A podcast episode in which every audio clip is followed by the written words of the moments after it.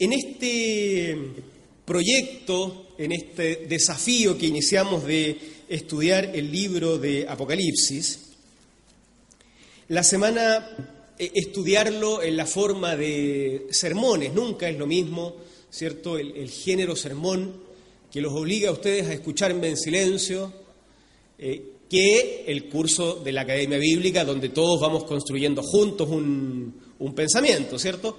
Pero con todas las limitaciones que un sermón puede tener, hemos, nos hemos aventurado a ir estudiando capítulo a capítulo el libro de Apocalipsis en un intento de leerlo no desde la doctrina, sino leerlo como palabra de Dios, como un mensaje que fue mensaje para su tiempo y que es mensaje para nuestro tiempo también, una aplicación a nuestro tiempo. Entonces, hoy nos corresponde leer el capítulo 13 del libro de Apocalipsis.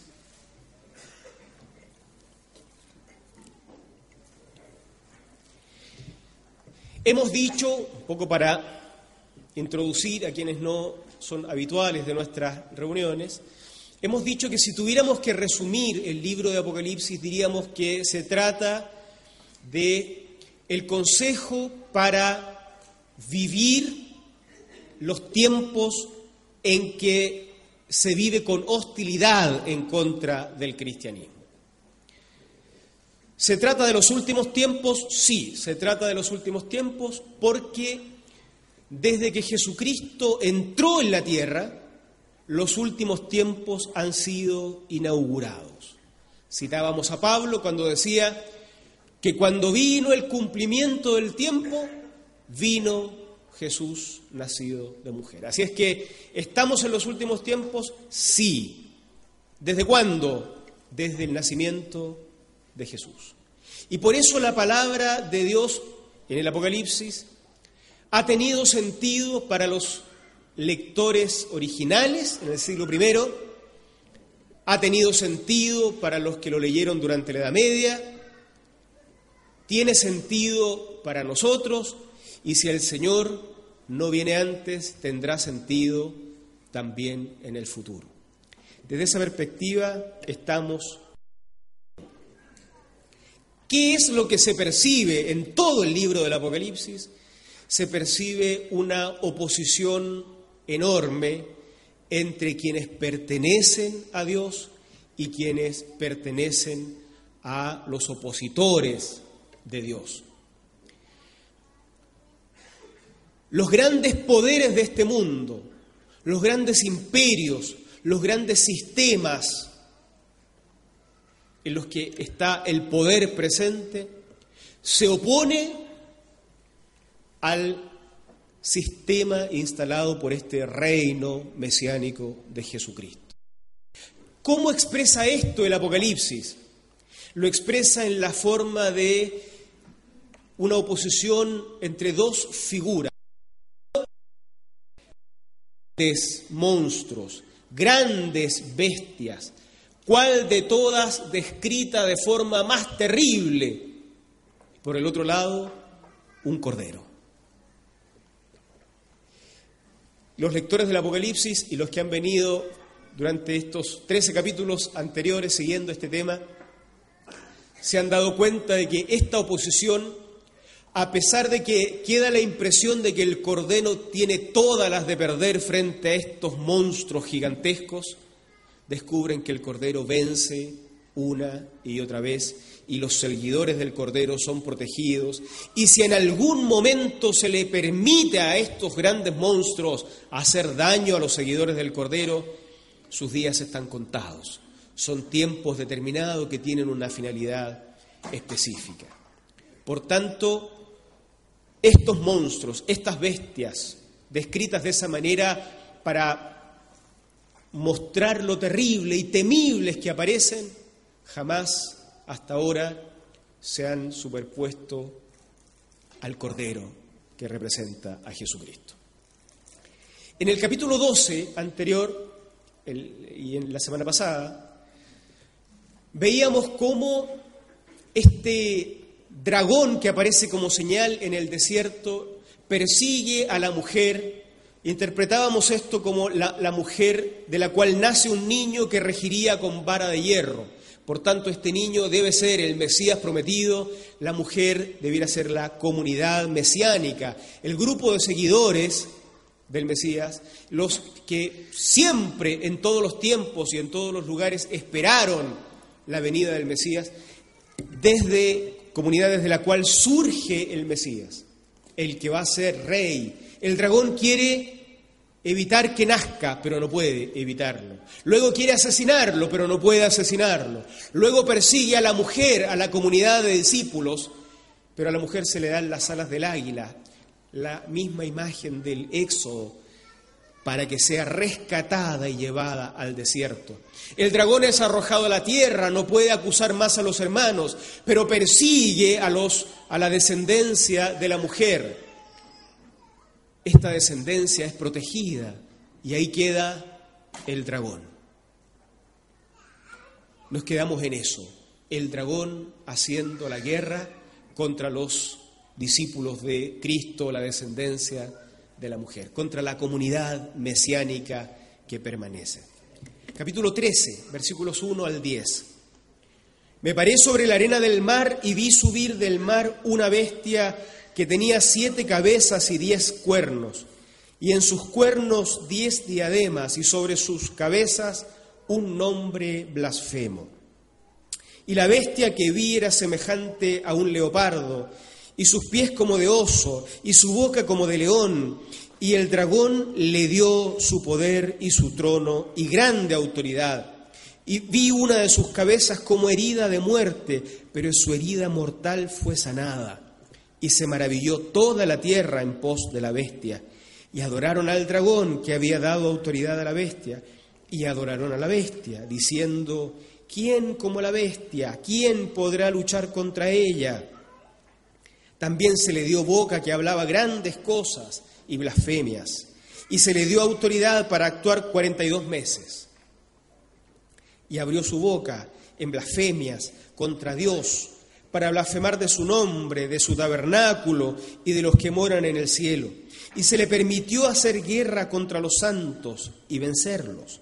También se le dio autoridad sobre toda tribu, pueblo, lengua y nación y la adoraron todos los moradores de la tierra cuyos nombres no estaban escritos en el libro de la vida del Cordero que fue inmolado desde el principio del mundo. Si alguno tiene oído, oiga. Si alguno lleva en cautividad, va en cautividad. Si alguno mata a espada, a espada debe ser muerto. Aquí está la paciencia y la fe de los santos. Este dragón que ha iniciado su guerra contra la descendencia de la mujer, contra la comunidad mesiánica, recordemos, esta es una expresión figurada propia de la literatura apocalíptica de esa época, donde se expresa la gran oposición entre los seguidores de Dios y los opositores. Este dragón que se nos ha dicho en el capítulo 12 que es el diablo, la serpiente antigua, está haciendo guerra contra la comunidad mesiánica, contra los que esperan la entronización total del Mesías. Pero no hace la guerra él, sino a través de dos emisarios, por decirlo de alguna manera, descritos también de forma igual de terribles que el dragón. Dos bestias. La primera bestia asoma en el mar. Uno tiene que imaginar acá cómo el lector del siglo I habrá visto esta imagen, habrá leído y habrá entendido esta imagen. Ese lector está en Asia Menor. El mar es el lugar desde donde llegan los emisarios del Imperio Romano a Asia Menor. Todo el poder imperial aparece en las ciudades de Asia y en las iglesias de Asia desde el mar. El mar es también en la cultura de la época el elemento de caos. En el mar, según se cree, moran los demonios, viven los poderes de las tinieblas. Los que recuerdan la historia del el endemoniado Gadareno de la Biblia, recuerdan que eh, estos demonios salen del hombre, entran al hato de cerdos y los cerdos caen al mar, como una forma de mostrarnos, el evangelista, que los demonios vuelven al lugar donde debían estar, no en el ser humano, sino en el mar. El mar es el lugar de lo terrible. Para estas culturas, si los ríos no se desbordan, hay hambre. Si se desbordan fuera de plazo, hay hambre también. Por tanto, quien controla el mar, el Dios que controla el mar es el Dios poderoso, porque el mar es el elemento incontrolable, es el elemento del caos, es el elemento de donde viene lo terrible. La bestia surge del mar. Pero además es descrita de una forma en que casi iguala al dragón, que era la serpiente antigua, el diablo del capítulo 12, por lo tanto, este, esta bestia no reina con autoridad propia, sino que detrás de su autoridad y de su poder está el mismo diablo, el mismo, la misma serpiente antigua, Satanás, que está haciendo guerra contra los santos.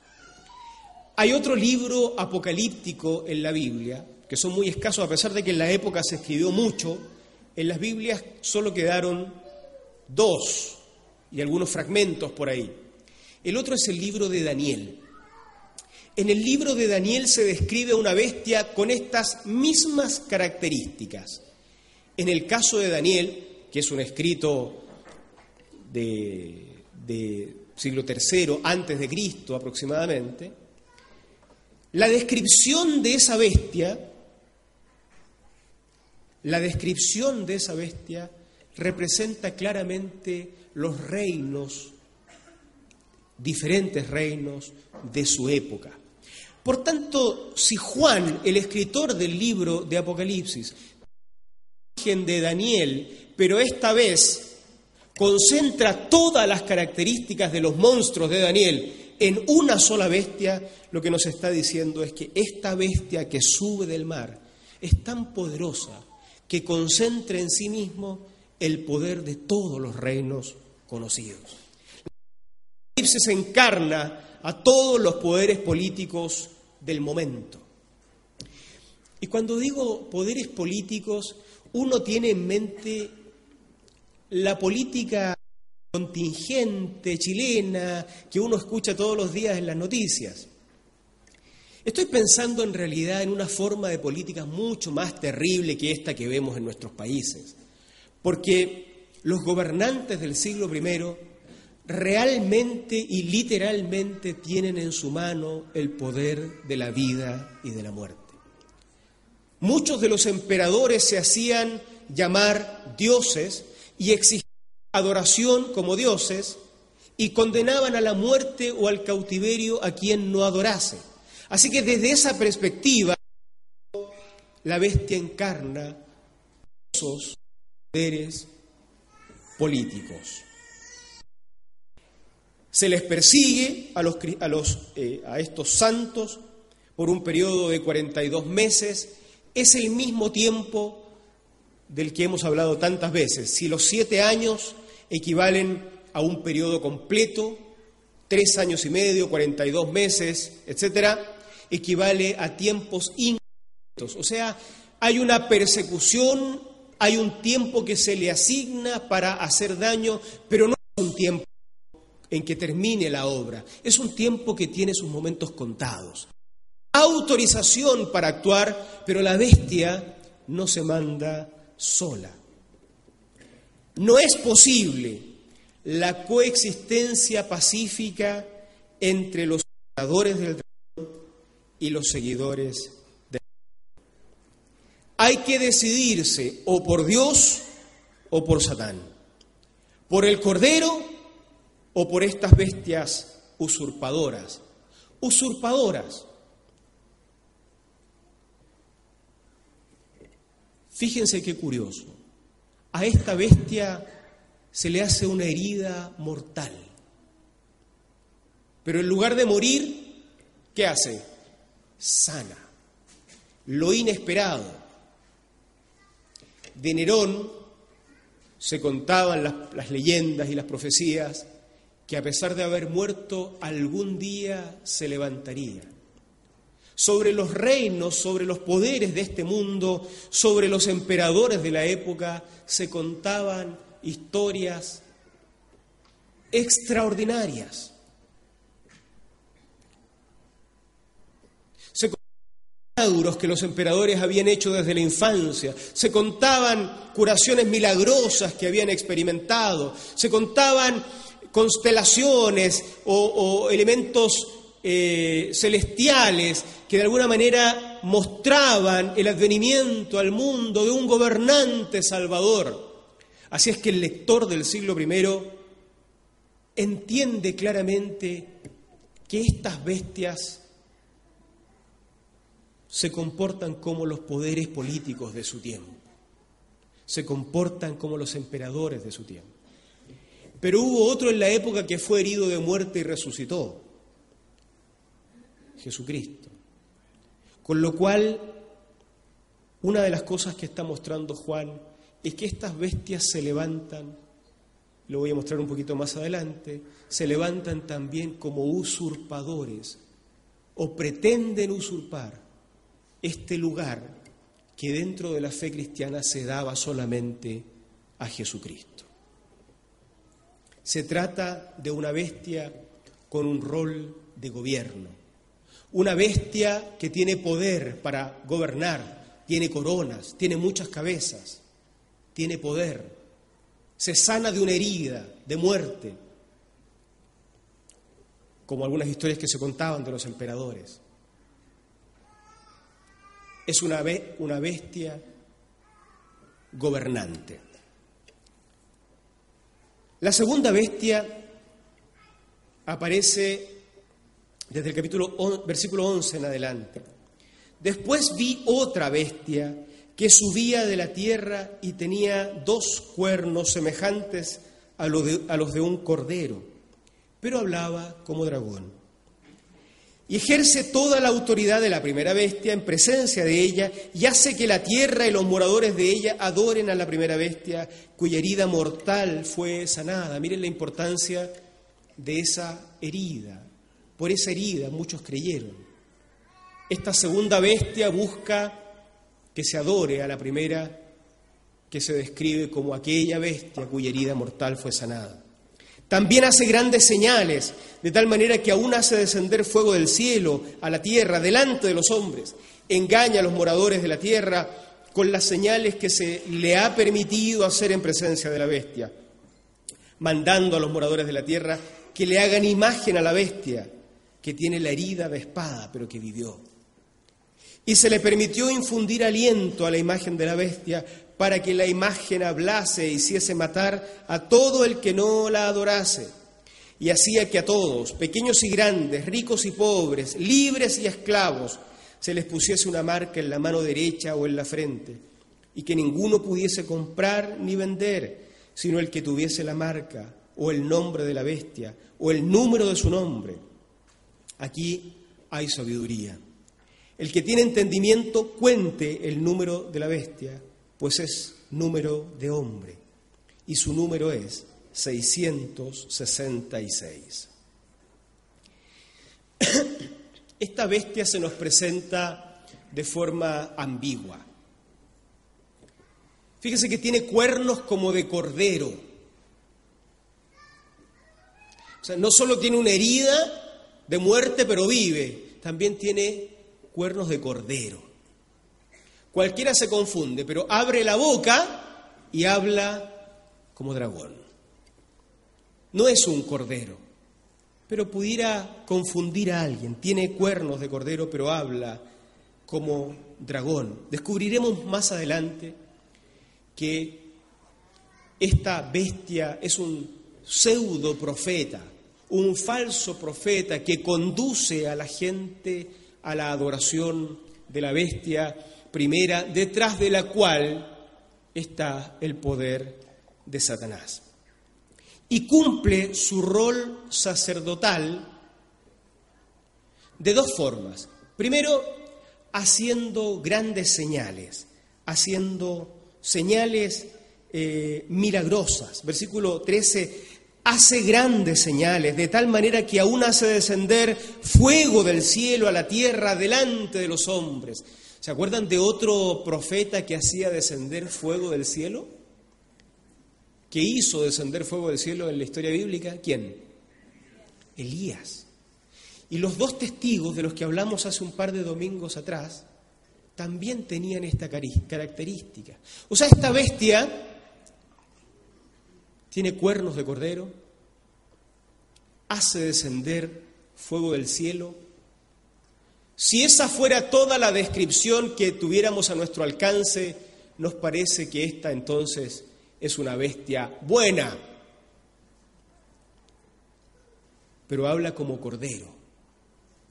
Qué peligroso, ¿no? Qué peligroso el disfraz. Qué fácil es ser engañado.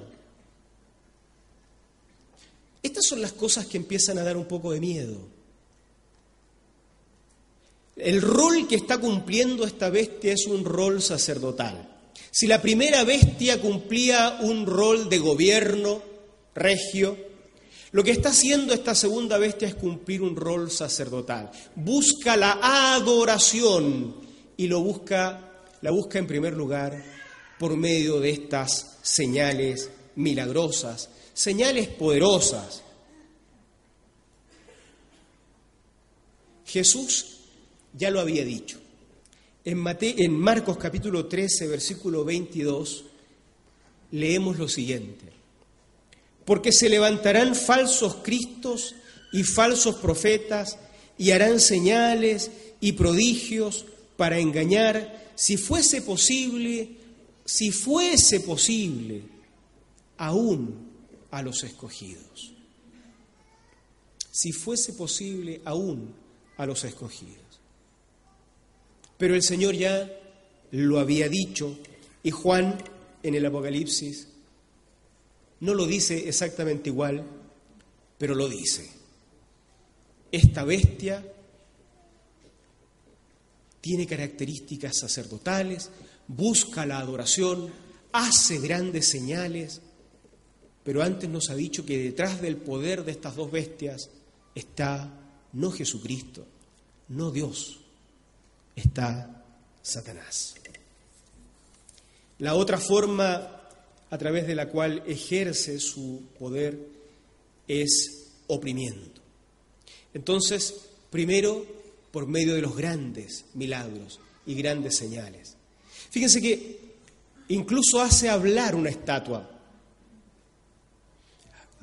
Cuando ustedes escuchan esto, o nosotros escuchamos esto en el siglo XXI, uno imagina estas películas donde los eh, diseñadores o los productores hacen, hacen cosas maravillosas con las estatuas hablando, ¿no? Pero la verdad es que en la época antigua estos trucos con estatuas que emiten sonidos eran bastante comunes. Los hechiceros ambulantes, los, los eh, algunos líderes religiosos hacían uso de artimañas para engañar a las personas. La gente iba frente a las estatuas y hacía preguntas y las estatuas respondían las preguntas. Claro, se han descubierto estatuas que tienen tubos por dentro a través de los cuales los sacerdotes, estoy hablando de sacerdotes paganos, por supuesto, no, no en época cristiana, sacerdotes paganos, hablan respondiendo a la gente. Entonces era una cosa común, cuando él dice, hará hablar incluso a la estatua, el lector de la época ya lo ha visto antes. Lo ha visto en las calles, lo ha visto en, las ferias, lo ha visto. Que estos sacerdotes y, propagadores de religiones falsas hacían que sus monos o algo así eh, hablasen. Alguien me decía hace poco que finalmente no es una cosa tan extraña hasta el día de hoy. A veces uno ve una, estatua de la Virgen llorar y después se descubre, o sangrar, y después se descubre que era un engaño de algún feligrés que, quiso atraer más público o algo por el estilo. Pero no solo a través de estas cosas milagrosas o aparentemente milagrosas ejercerá su poder sacerdotal, sino que también oprimirá a las personas marcándolas para que no puedan vender ni comprar si no tienen la famosa marca de la bestia. Estas marcas tampoco eran algo poco común. Muchas personas se tatuaban a fuego en el cuerpo el nombre de sus dioses, de sus divinidades. Incluso en los pueblos conquistados, los esclavos o los, los perdedores eran marcados como propiedad de estas nuevas deidades que conquistaron la tierra de los otros. Sobre el número de la bestia 666 no hay que hacerse muchas ilusiones. Algunos llegaron acá pensando que hoy íbamos a revelar el gran secreto, lamento decepcionarlo. Tenemos algunas pistas, pero es muy difícil. Para los lectores originales, el nombre de la bestia, el número, debió ser algo claramente comprensible.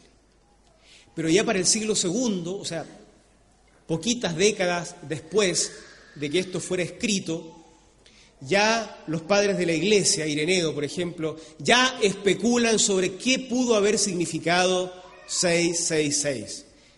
El que tenga sabiduría, que entienda, dice Juan, pero ya a los pocos años nadie entendía parece se de qué se trataba este código 666. Ireneo especula con tres o cuatro nombres que pudieron ser, que pudieran encajar en, en esto, pero no se sabe. Dos mil años después todavía es más difícil.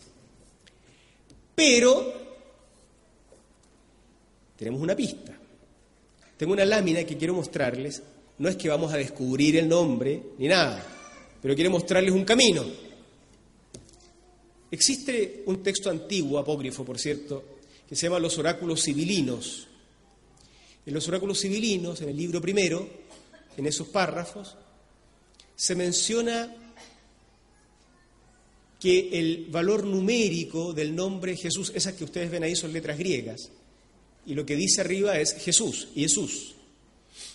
los valores numéricos de las letras griegas suman 888. Eso se llama gematría, la utilización de un código numérico a partir de las letras para comunicar, eh, para comunicar algo. Claro, el, nombre de Jesús tiene esos valores porque en el griego, así como en hebreo, que no tienen un sistema numérico eh, aparte, como pasa con los árabes o pasa con los romanos, que tenían números distintos de sus letras, en este caso eh, los griegos y los hebreos usaban las letras para sus números. Tenemos, por ejemplo, que la iota vale 10, la eta vale 8, la sigma vale 200, la omicron vale 70, la y vale 400 y la sigma vale 200. La suma de eso da 888. Lo que tiene de interesante esto es que podemos descubrir que esta forma de comunicar cosas existía en estos primeros siglos. Por lo tanto, uno puede deducir que el número 666 debió significar un, un, nombre, un nombre que ellos conocían y que nosotros no conocemos. Ustedes se darán cuenta de que hacer este camino, o sea, teniendo las letras Calcular el número es fácil. Hacerlo de vuelta es virtualmente imposible. Porque tú puedes tener un nombre más largo con valores numéricos más chicos y vas a seguir sumando 888 o 666. Así que se puede hacer el ejercicio de ida, pero no se puede hacer el ejercicio de vuelta. Y lo que hace Apocalipsis es mostrarnos el número, no las letras. Se han hecho mil intentos, queridos, así es que no sabemos. Pero uno de los intentos es muy interesante porque emperador Nerón, Nerón Caesar, cuadra perfecto con 666. ¿Era eso lo que querían decir? No sabemos. Pero una cosa sabemos, y probablemente eso es lo relevante, que esta bestia está intentando ubicarse en el lugar en que los cristianos tenían ubicado a Cristo. De eso se trata todo el Apocalipsis. De eso se trata la guerra de las bestias contra el Cordero. De eso se trata la guerra de los poderes de este mundo con los discípulos de Jesús que caminan entre monstruos, entre gigantes, entre bestias tormentosas. Eso es lo que se puede entender con claridad de nuestro famoso emblema de esta famosa marca que ha dado pie a tantas y tantas películas. El mensaje de fondo es que estas bestias están usurpando el lugar que corresponde al Mesías. Miren qué curioso. Una bestia que tiene una característica de gobierno, de poder, de guerra. La otra bestia que tiene características de sacerdote. Estas cosas a uno lo confunden. Fíjense que en 1947 se descubrió en una excavación a orillas del Mar Muerto unas cuevas en el asentamiento de Qumran. Algunos habrán escuchado hablar de esto. 1947, ayer nomás. Ese asentamiento es del siglo I antes de Cristo y probablemente fueron contemporáneos con Cristo, a pocos kilómetros de, Jerusalén y de la zona donde Jesucristo y sus discípulos caminaron. Fue destruida el, 70 después de Cristo, pero los monjes o los, los eh, esenios alcanzaron a esconder sus escritos en vasijas en las cuevas. 1947 se descubrió. Son judíos, no son cristianos. Y una de las cosas que se descubrió es que dentro de la esperanza del Mesías que tenían estos judíos, esta secta judía, estaba la esperanza en un Mesías doble, guerrero y sacerdotal. Qué curioso es probable que esta esperanza en un Mesías guerrero y sacerdotal haya estado propagada en el siglo I entre los judíos de la época.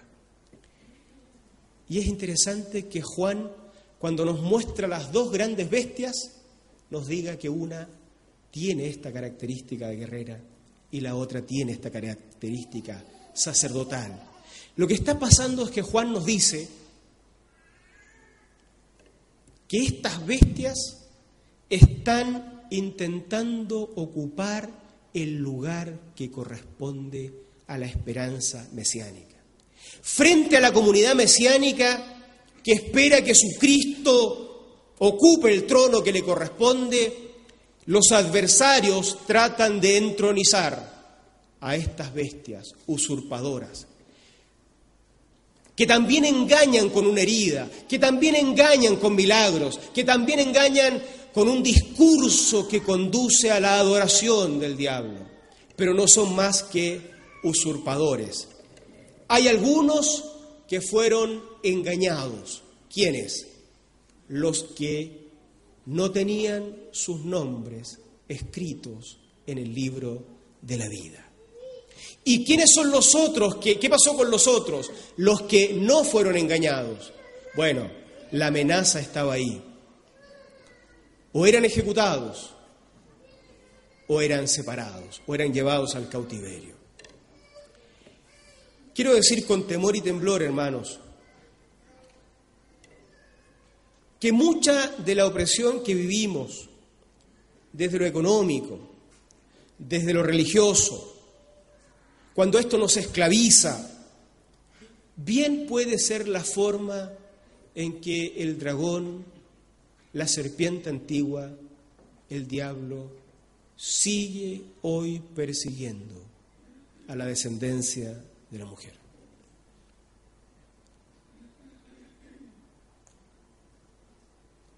Por eso el Mesías se presenta a sí mismo como uno que da vista a los ciegos como uno que da libertad. Vamos a hablar de esto en fiestas patrias. El Mesías se presenta no como alguien que esclaviza, no como alguien que te marca para que compres o vendas, no como alguien que te obliga a la adoración de una estatua, no como alguien que te engaña con señales milagrosas. Así se presentan las bestias del Apocalipsis que persiguen a la comunidad mesiánica, a los seguidores de Jesucristo, a los que siguen al Mesías que ya vino, cuyo nacimiento no se pudo impedir, cuya entronización no se podrá impedir. Así se persigue hasta el día de hoy a los creyentes, a los hijos de Dios. ¿Alguien está aterrado? Tranquilo. Los que terminan adorando a la bestia no son aquellos cuyos nombres están escritos en el libro de la vida. Alguien me preguntaba en una clase del, del, seminario, o hacía el comentario, ¿a qué edad debiera hablársele a los niños de la segunda venida de Cristo para que no se atemoricen? Mientras preparaba esto, yo pensaba, lo que pasa es que si me cuentan el Apocalipsis como me lo contaban de niño, me aterrorizaría. Hoy también, pues. Pero si yo puedo estar seguro de que si mi nombre está escrito en el libro de la vida, yo no seré de los que caen, entonces cuéntenmelo desde niño, por favor, porque voy a crecer con la seguridad de que mi salvación no está pendiendo de un hilo permanentemente, de que mi seguridad eterna no depende de mí como chiquillo, ni como joven, ni como adulto. Depende de que el Cordero pagó con su sangre preciosa mi salvación. Entonces cuéntenmelo desde siempre y desde esa perspectiva, hey, enseñémoslo en la escuela dominical. Si nuestros nombres están escritos en el libro de la vida, nosotros somos de los ganadores.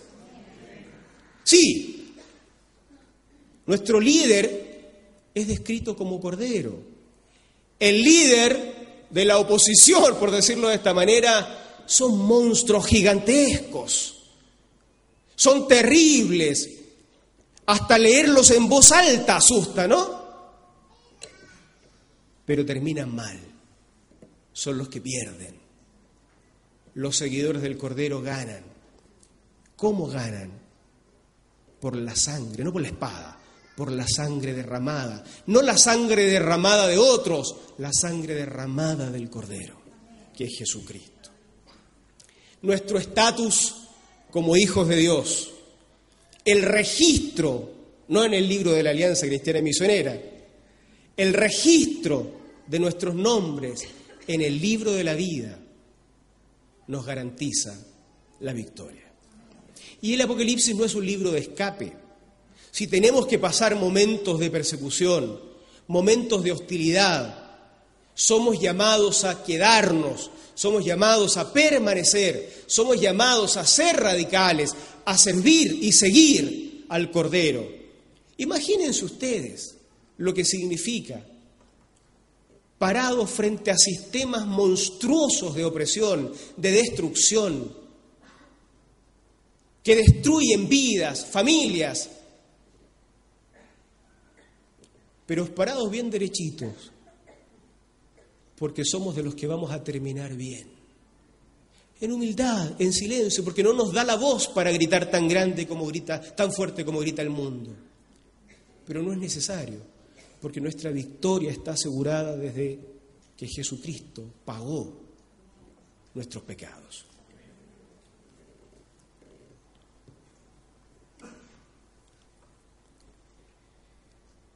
Es aterrador, o sería aterrador, si esta lucha contra los monstruos la tuviéramos que dar nosotros solos. Así sí que el Apocalipsis es aterrador y no se lo cuenten a nadie. Nuestros hijos no deben enterarse de ese Apocalipsis. Pero si vamos a decir la verdad desde el comienzo, hay que partir diciendo que la sangre del Cordero ganó nuestra salvación. Y eso nos va a permitir vivir una vida no fácil, no liviana. La hostilidad está ahí, no de escape, no nos vamos a ir a vivir a un monte y a encerrarnos porque el Señor viene pronto, no. Porque estamos en el último tiempo, lo que vamos a hacer es quedarnos acá, a ser testigos, a hacer testimonio, a decirle a todo el mundo que no tiene que tener miedo, porque si su nombre está escrito, entonces no hay quien lo acuse, no hay quien le gane. Es vencedor. Pero entonces vamos a quedarnos, vamos a servir, vamos a servir con gozo, vamos a servir con alegría, vamos a comunicarle a todo el mundo que hay victoria en Jesucristo. De eso se trata el Apocalipsis y si así lo contamos, hay que contarlo a los niños rápido para que crezcan en victoria, con seguridad, con alegría, porque ser creyente es ser victorioso. Amén. Gloria al Señor. Vamos a orar a Dios y vamos a cantar, terminar cantando al Señor. Somos victoriosos, somos victoriosos cuando vivimos y también cuando morimos, cuando estamos sanos y también cuando estamos enfermos. Estas cosas, la vida, la muerte, la salud, la enfermedad, la pobreza, no nos quitan la victoria. Esa está asegurada. Por eso podemos vivir con valentía en estas cosas. Pónganse ustedes de pie, por favor. Oremos a Dios. Te damos gracias, Señor amado, por darnos una oportunidad más esta semana para confesar lo agradecido que estamos porque ganaste nuestra salvación a precio de tu sangre, porque nos diste la victoria sin luchar nosotros, sin que seamos nosotros los que tengamos que enfrentar a estos grandes monstruos que se siguen levantando cada día para destruirnos como humanidad, como iglesia. Señor, que no seamos engañados, que no nos engañen las señales milagrosas, que no nos engañen los eh, o nos amedrenten los poderes con los cuales somos amenazados. Que podamos confiar, Señor, en Cristo Jesús y en su obra maravillosa para vivir una vida acá íntegra y consistente. Confírmanos y ayúdanos a entregar este mensaje de libertad, de gozo, de radicalidad también, pero de victoria. Gracias por este tiempo, en el nombre de Cristo Jesús. Amén.